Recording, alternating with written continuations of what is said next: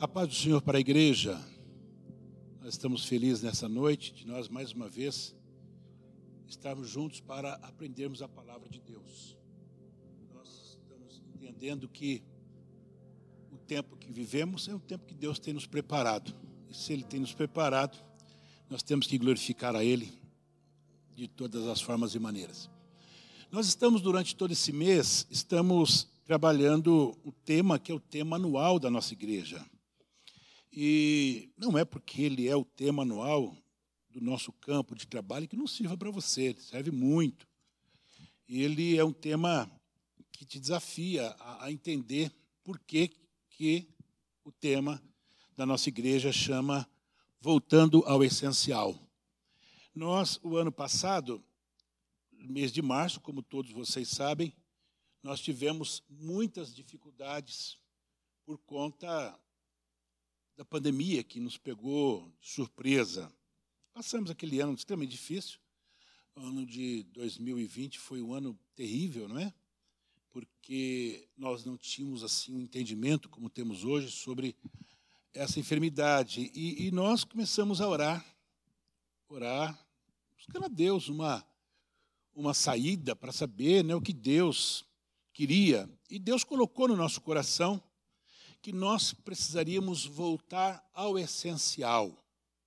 O que é, pastor Ismael, voltar ao essencial? É simples, né? É nós voltarmos a realinhar os nossos corações com o coração de Deus. É nós, de verdade, nos arrepender dos nossos pecados. É nós, de verdade, ajustar a nossa vida com a vida de Deus. Isto é voltar ao essencial. E mais do que isto, é você se preocupar em crescer em graça e conhecimento. Quando você entende com facilidade que o seu coração está alinhado com o de Deus, quando você chora a sua miséria, o seu pecado, e você confessa o teu pecado, quando você de verdade ajusta a sua vida com a vida do nosso Deus, você vai crescer. Isso é natural e normal, você vai crescer. E mais do que isto, você, além de crescer, você também vai dizer para outras pessoas que só Jesus Cristo salva. Não é mesmo? Hoje, o, o tema é voltando ao essencial com grande esperança esperança, com grande esperança. Por que com grande esperança? Primeiro, porque o texto que nós é, já lemos no início do culto, que está lá em 1 Pedro, capítulo 1, nós lemos do capítulo, versículo 13 ao 25. Pedro é que escreveu, tudo leva a crer que foi Pedro. É, Existem alguns comentários dizendo que não é Pedro, mas foi Pedro. Ele é considerado Pedro o apóstolo da esperança. Os teólogos do passado e tanto os do presente, pelas cartas e pela escrita de Pedro, considera Pedro o homem que veio, não é? que todos nós conhecemos bem quem era Pedro, mas após Pedro se converter, em suas cartas, ele sempre se preocupou em trazer uma palavra de esperança. E aqui nesse texto, especificamente nesse texto, ele está se dirigindo a um grupo de pessoas que não foi ele que ganhou para Jesus, foi Paulo. Mas ele se dirige a esses irmãos, porque esses irmãos passavam por situação extremamente difícil. Eles eram forasteiros, fugidos para uma terra em que eles eram peregrinos. Fora isso, eles eram acusados de forma assim caluniosa de coisas que eles não tinham feito. Então ele Pedro escreve para esses irmãos, dando a esses irmãos uma palavra de esperança, dando a esses irmãos uma palavra para que eles jamais desistissem da fé cristã. Então eu orando a Deus, Deus me colocou esse texto para que nesta noite nós pudéssemos conversar sobre ele, falar sobre ele. E quando você vai em qualquer dicionário da língua portuguesa e procura a esperança, você vai encontrar uma coisa simples, que é um sentimento que leva o homem, que leva a mulher ao quê? A olhar para o futuro com algo bom que possa lhe acontecer. É quando você olha para frente e fala: não, a coisa vai ficar boa. Isso é esperança. É você entender que o dia de amanhã será melhor do que o dia de hoje. E quando você é, é um cristão e conhece a palavra de Deus, aí é melhor ainda. É aquela coisa de você colocar sua esperança no Deus que você serve e dizer: Eu sou filho, sou herdeiro de Deus, eu tenho certeza que o Deus que eu sirvo me dará um dia melhor amanhã. Isso é esperança, não é mesmo? Ah, uma das coisas que eu aprendi desde muito cedo no meu ministério, que o cristianismo, o cristianismo, ele é a religião da esperança. Ele é, só o cristianismo. Eu já falei aqui que o texto sagrado fala que a verdadeira religião é você fazer o bem, você dar esmola para pobre. Isso é a religião. Mas o cristianismo não. O cristianismo, ele é de verdade é, é aquela coisa maravilhosa que se chama esperança. Esperança. Eu quero nessa noite compartilhar com você, em cima desses textos que nós lemos já no início do culto, você que me assiste, você que está me vendo pelas redes sociais, é, esteja atento, chame a sua família, passe um zap para alguém que você conheça, porque eu tenho certeza absoluta que ao final desta mensagem você poderá ter a sua vida mudada. Você poderá de verdade olhar para sua esposa, olhar para os seus filhos e dizer: gente, olha, espera um pouquinho, vamos voltar ao essencial, vamos se voltar para Deus, vamos dobrar o nosso joelho, vamos colocar o nosso rosto em terra, vamos chorar as nossas misérias e dizer: Senhor, eu dependo de Ti. Eu não dependo de A, de B, de C, mas eu dependo exclusivamente. Quando você pensar e agir dessa forma, isso é voltar ao essencial.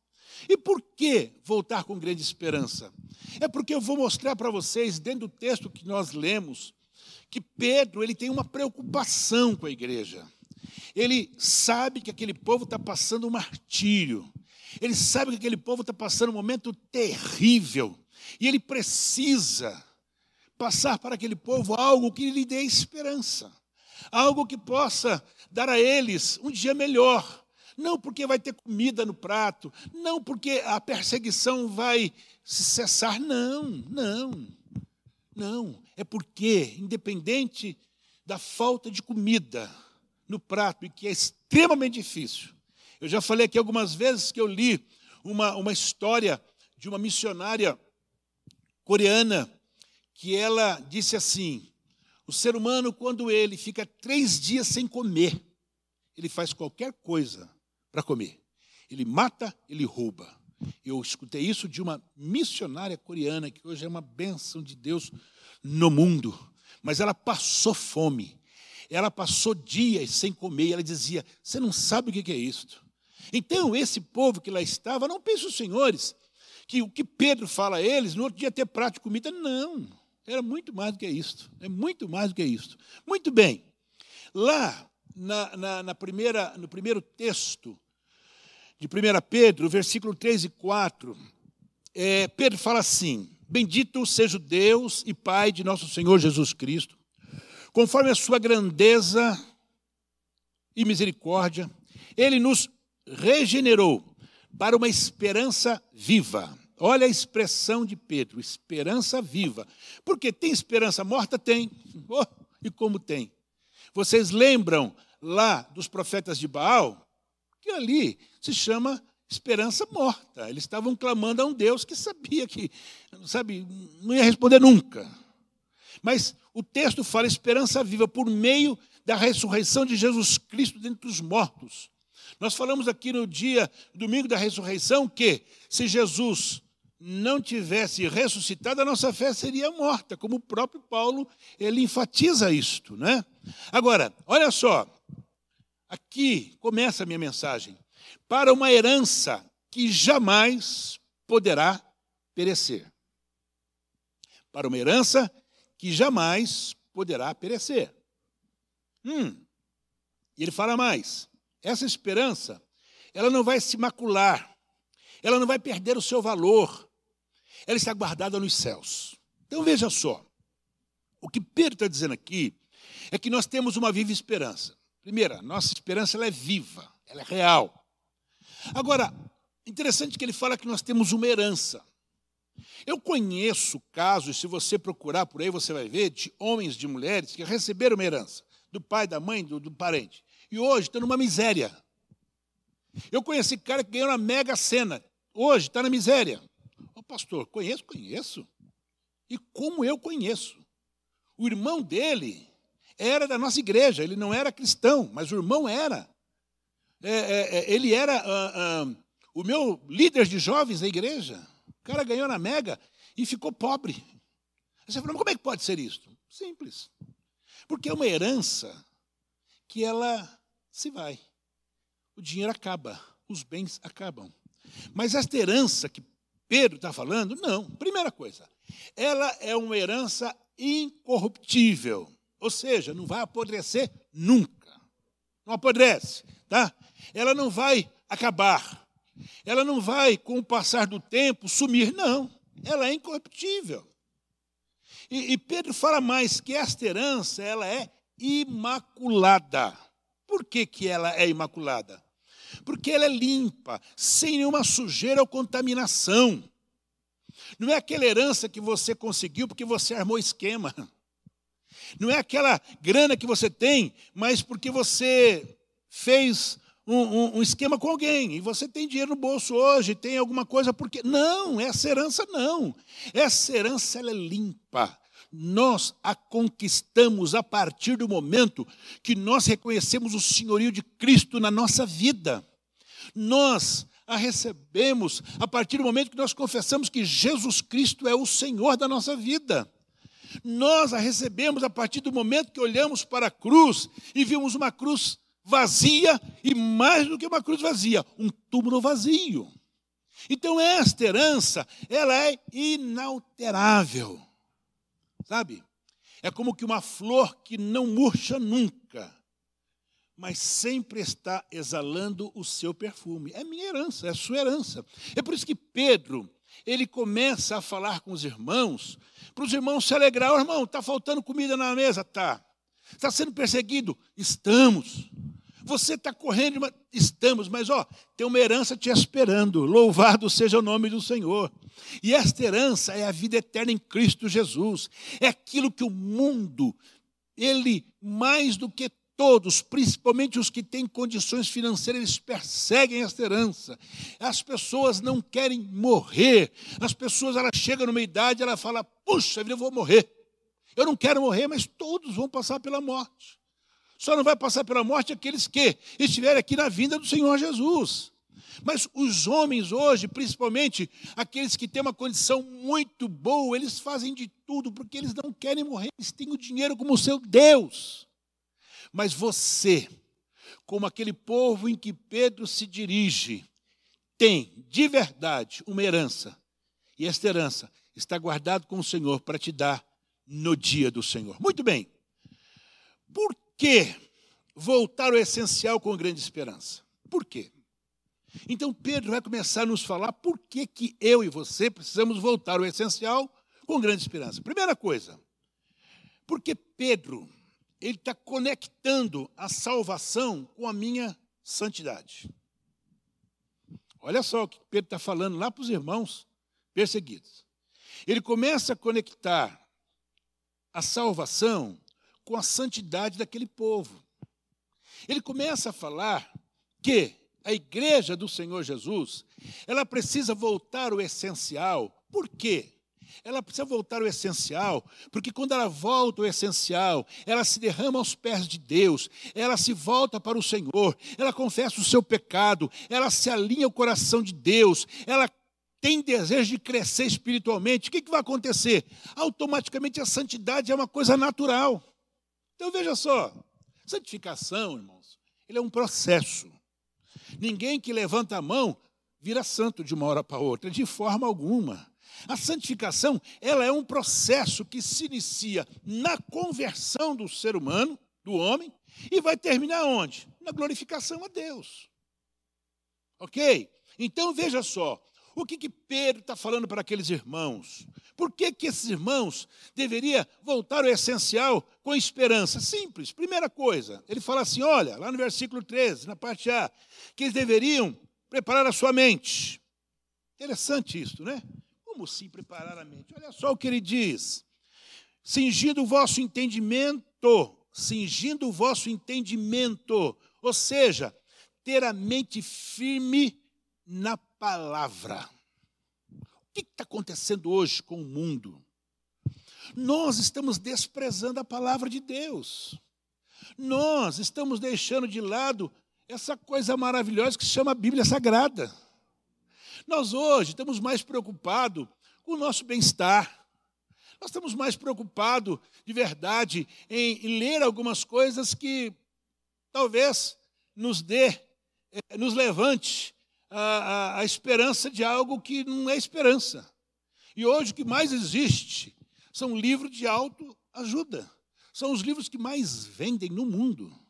E tem muita gente atrás disso, mas olha só, quando ele fala aqui de preparar a mente, é você ter a mente firme na palavra, é você entender que a Bíblia Sagrada é a boca de Deus falando ao seu, ao nosso coração. É você ter entendimento de que você precisa, todos os dias, sem exceção, você está meditando na palavra. Por quê? Porque a palavra de Deus é esperança para esse mundo perdido. A palavra de Deus, ela vai me preparar para que eu tenha uma vida santificada no meu dia a dia, como eu disse que é um processo, então todo dia eu estou melhorando. que mais? Ele fala assim: sede sóbrios, na parte B do versículo 13. Quando você fala de, de ser sóbrio, é, quando você pega no original grego, vai falar do quê? Vai falar de alguém que não bebeu. Por quê? Porque o homem, quando ele bebe uma bebida forte, ele deixa de ser sóbrio. Não é mais sóbrio. Ele deixa de ser. Então, quando você pega a palavra no original grego, vai falar de alguém que não é para beber. Mas aqui, quando nós olhamos para nós e nós falamos voltar ao essencial, é você ter o quê? Falar de ser sóbrio é você estar alerta. Porque o cara que toma todas, ele não fica alerta. Mas quando você deixa-se ser guiado pelo Espírito Santo de Deus, você está sempre alerta. Por quê? Simples. Irmãos, Jesus disse que nem ele, nem os anjos do céu, sabe o dia que Jesus vai voltar, que, que ele vai voltar, somente o Pai. E nós temos, por exemplo, aquela parábola que Jesus falou das virgens, das loucas e das prudentes.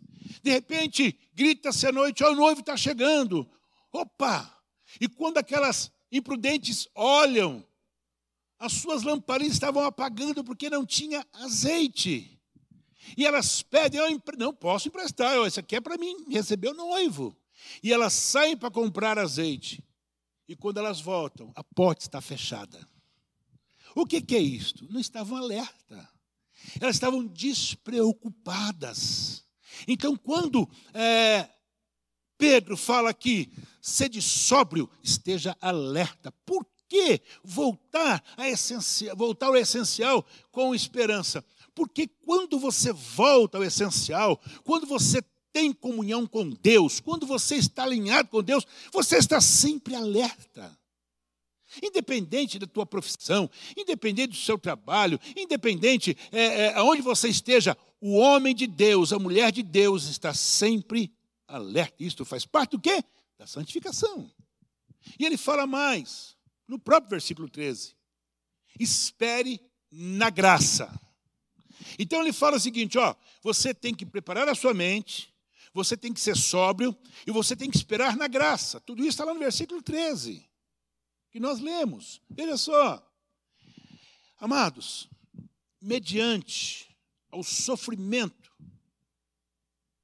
do Senhor Jesus, é que eu estou aqui e que você está aqui. Isto não é nada mais, nada menos do que a graça, a misericórdia misericórdia de Deus para com a humanidade. Ele deu a sua preciosidade. Jesus veio a este mundo. Aqui ele sofreu perseguição. Aqui ele foi açoitado, como o próprio profeta Isaías diz lá no capítulo 53. E Isaías fala que pelas suas pisaduras nós fomos sarados, nós estávamos doentes, distante, longe de Deus. Mas Cristo veio com uma única finalidade. Ele veio para morrer no meu lugar. E a partir de agora, quando Pedro fala, espere na graça, ele está mandando você olhar para frente. Não é para você olhar para o lado, para você olhar para trás. Não. O que passou, passou. Hoje você é uma nova criatura. Então, em nome de Jesus, pense nisto. Pense nisto. Espere na graça. Isso é olhar para frente e dizer, independente do que o mundo está passando, independente do que o meu país está passando, independente do que o meu estado está passando, a minha cidade, eu espero na misericórdia e na graça de Deus.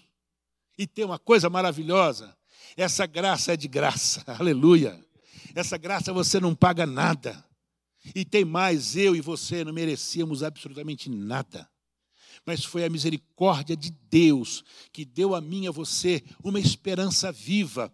E essa esperança viva se chama graça. Por isto que Pedro aqui, ele vai conectar a salvação com a nossa santidade, porque a Bíblia diz que sem santidade ninguém verá a Deus. Pastor, por que voltar ao essencial com grande esperança?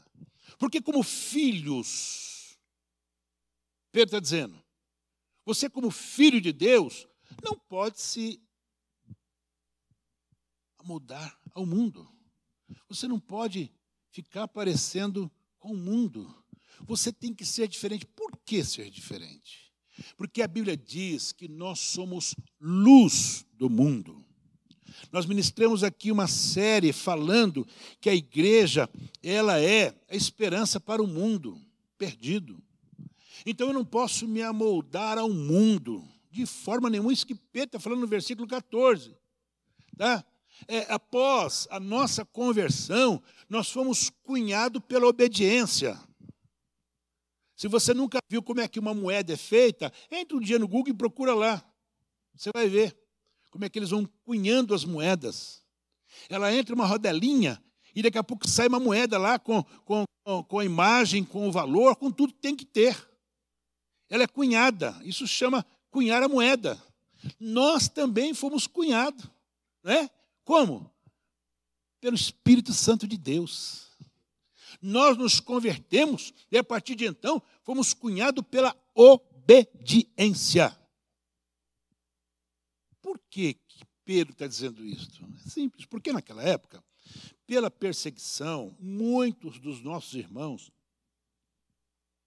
entravam em desespero que é natural do ser humano. Eu falei esses dias sobre medo.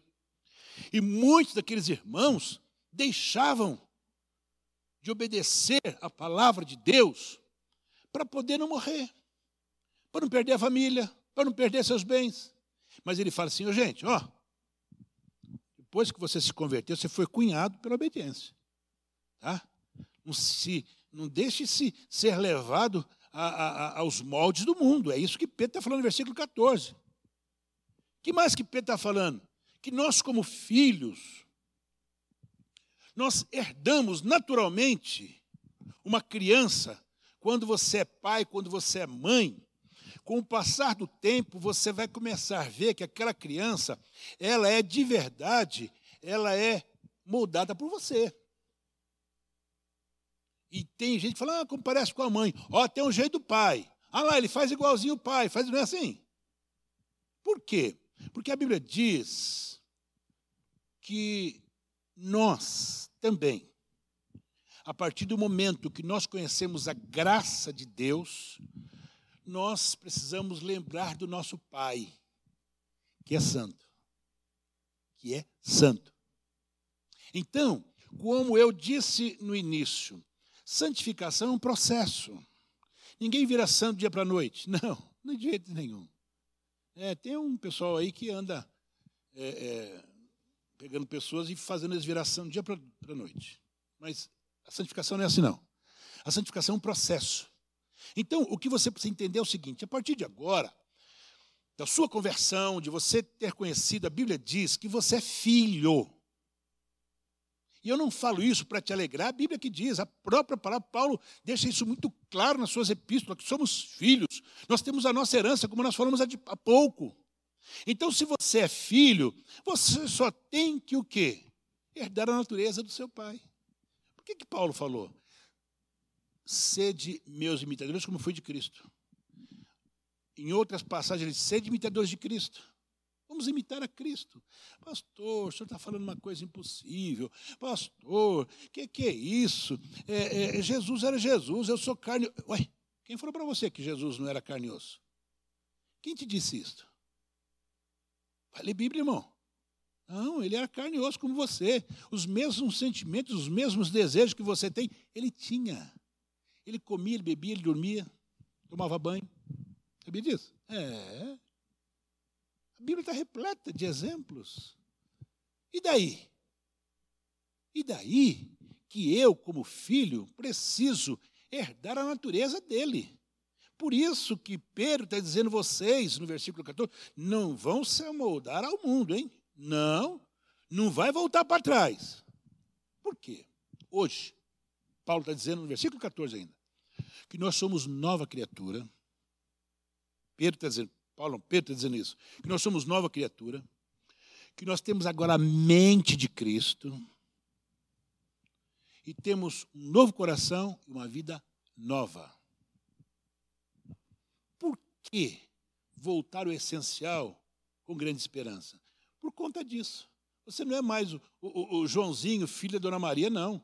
Você, além de ser Joãozinho, filho da Dona Maria, você é filho de Deus. Entendeu? Ah, é. Você não é mais o, o, o, o, fulano de tal, que é filho do, do doutor. Não, glória a Deus, você é filho do doutor fulano, legal. Mas você também é filho de Deus. Você agora é uma nova criatura. A sua mente, ela foi renovada. Você hoje não tem a mente poluída. Você hoje, quando alguma coisa vem à sua mente que te é, é, é, te preocupa, na mesma hora você dobra o teu joelho, você fala assim, me perdoa. O, o teu pecado é perdoado na hora. Porque você tem a mente de Cristo. Você tem um novo coração, a sua vida é outra. Você tem que crer nisso. O que Pedro está querendo falar para a igreja ali perseguida é exatamente isto. É isso que Pedro está falando para uma igreja que está passando por uma situação talvez bem pior do que essa que nós estamos passando.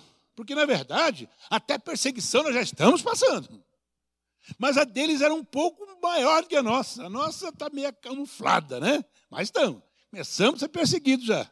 E glória a Deus por isso. Glória a Deus por isso. Então, o que Pedro está querendo mostrar para aquela igreja é que eles não poderiam, de forma nenhuma, se moldar ao mundo. Eles deveriam voltar o quê? ao essencial, ao arrependimento, a querer ter contato com Deus, o coração alinhado com o Senhor, aquela coisa de querer, eu preciso crescer em graça e conhecimento, e a partir do momento que eu cresço em graça e conhecimento, eu vou ter a oportunidade de dizer ao meu vizinho, ao meu amigo, ao meu parente, que Jesus Cristo salva e que só Ele é o caminho. Por que voltar ao essencial com grande esperança? Lá no versículo 15 e versículo 16 do texto que nós lemos, você vai ver e você vai entender que Pedro está falando que a santidade ela é imperativa. Por quê? Porque o Deus que nos chamou, ele é santo.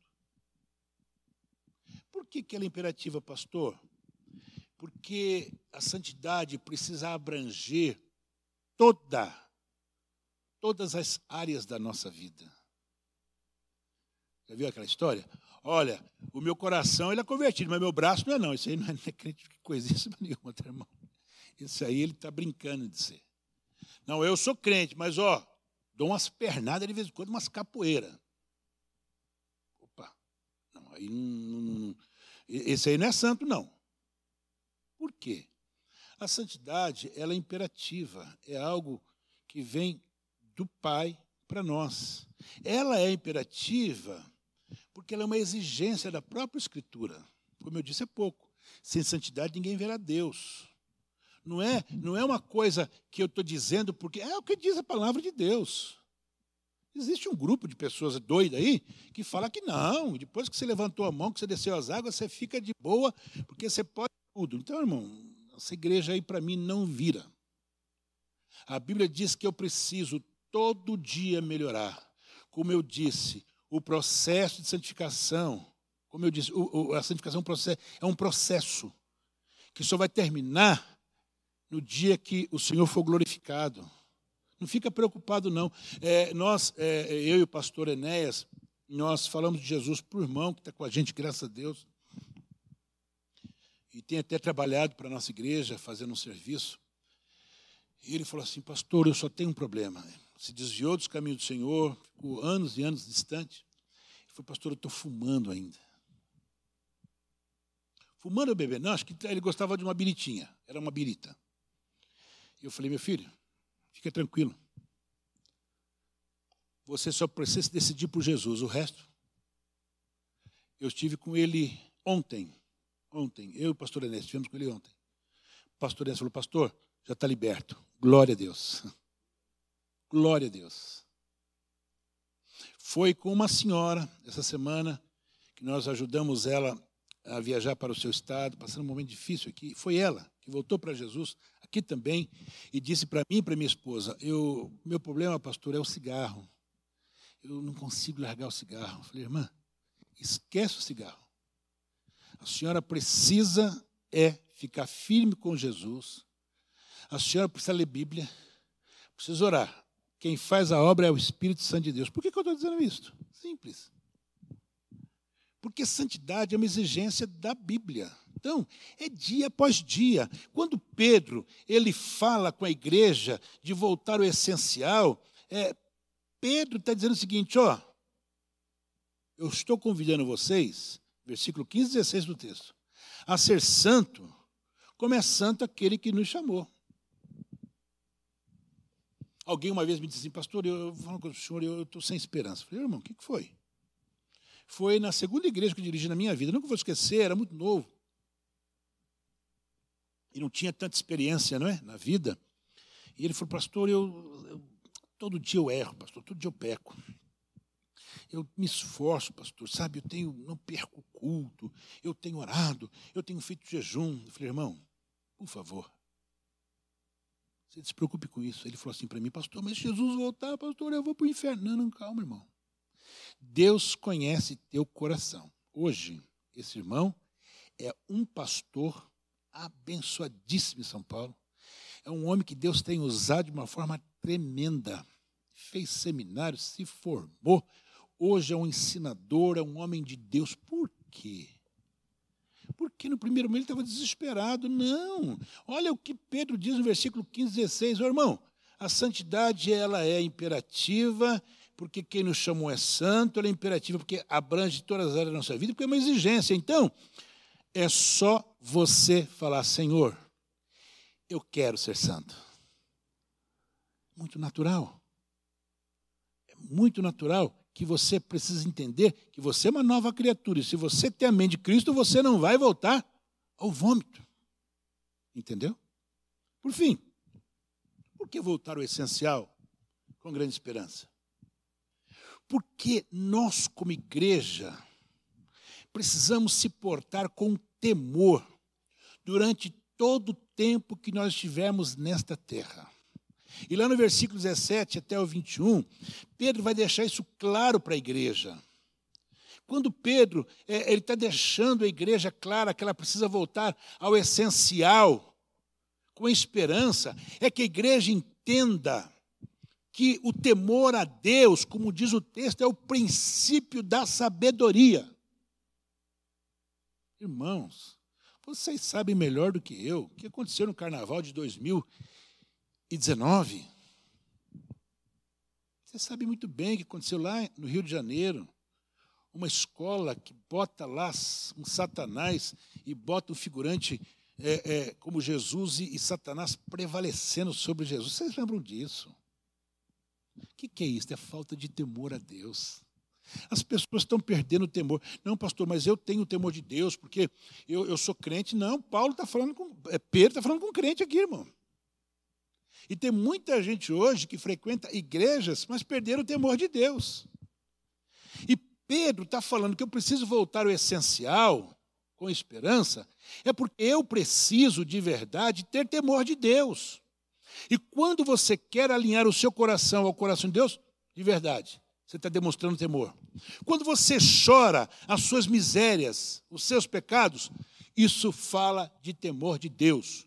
Quando você se preocupa em crescer em graça e conhecimento, isto fala de temor de Deus. Quando você fala que você quer anunciar o Evangelho de Jesus Cristo, isso é temor de Deus. Por quê? Porque existe uma ordem. A ordem vem de cima para baixo. Quando Jesus disse que nós seríamos revestidos do poder do Espírito Santo para ser o quê? Testemunha dele. E quando você é testemunha de Jesus, isto fala do quê? De temor. É isso que Paulo está dizendo aqui. E tem uma coisa, igreja, ó.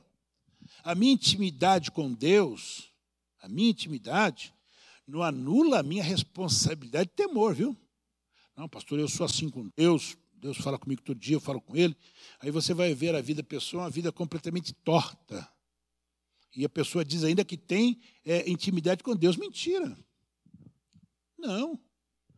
Nós não podemos nos esquecer nunca de um detalhe: que eu e você, nós somos peregrinos. Nós estamos aqui por um tempo. Eu não posso ficar plantando nada neste mundo, porque eu não sou do mundo. Você tem que entender isso, igreja. Você tem que colocar isso no seu coração. Eu não sou daqui. Eu estou aqui por um tempo. A minha pátria está no céu. Próprio Paulo disse isso nas suas epístolas. Nós não temos que se preocupar. Não se esqueça nunca de que nós fomos comprados, e, e, e, e Pedro fala isso lá no capítulo, no versículo 18, versículo 19, ele vai falar sobre o sangue de Jesus. Ele vai falar por que eu preciso voltar ao essencial com grande esperança, porque eu fui comprado com o sangue de Jesus. Eu não fui comprado com dinheiro, com bens materiais, mas Pedro fala com clareza.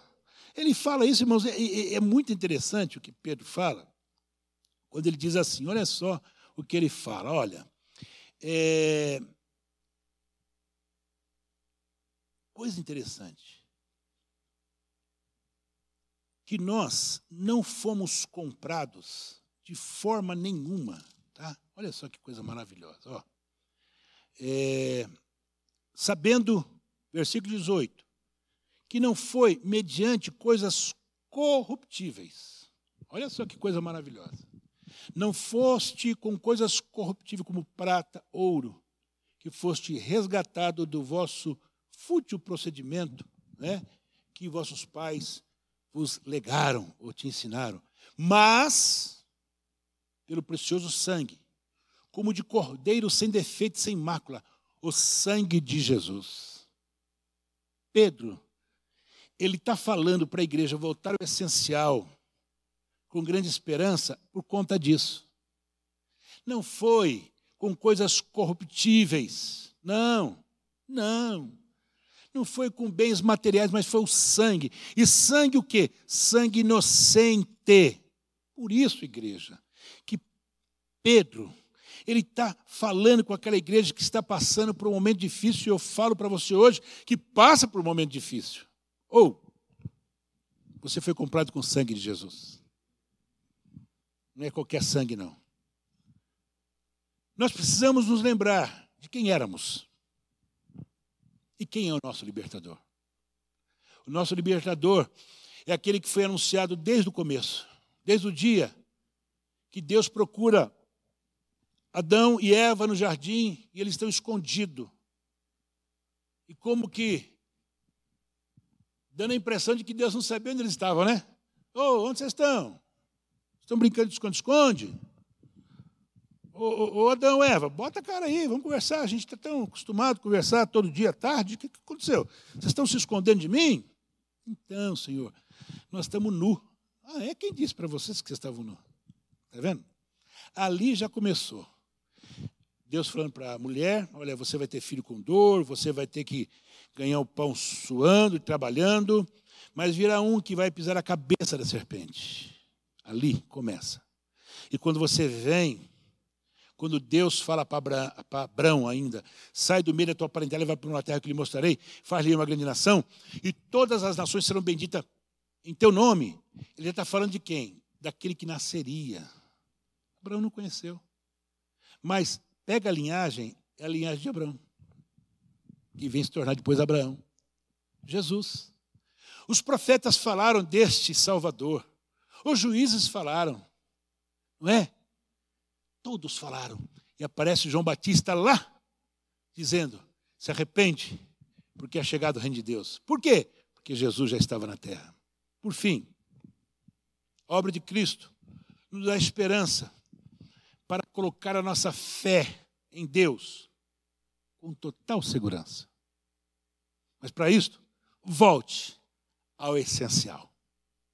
Se você não voltar ao essencial, não tem negócio. Eu, você, a igreja do Senhor Jesus, neste século 21, nesse momento terrível que nós passamos, precisamos voltar ao essencial com grande esperança. Fomos purificados, diz no versículo 22. No versículo 23 fala que nós fomos regenerados. E lá no versículo 24 fala que a minha vida aqui, a sua vida aqui, ela é passageira. Ela é como aquela flor que nasce de manhã e à tarde ela se foi. Baixe tua cabeça, eu quero estar orando com você. Pai amado, Pai Santo, eu quero te louvar, Senhor, de todo o meu coração e de toda a minha alma. Entendendo, a Deus, que no momento em que o mundo passa, precisa voltar ao essencial. Nós precisamos de verdade realinhar os nossos corações contigo, Senhor. Nós precisamos nos arrepender dos nossos pecados. Nós precisamos ajustar as nossas vidas com o real propósito em Cristo Jesus. Nós precisamos ter desejo de crescer.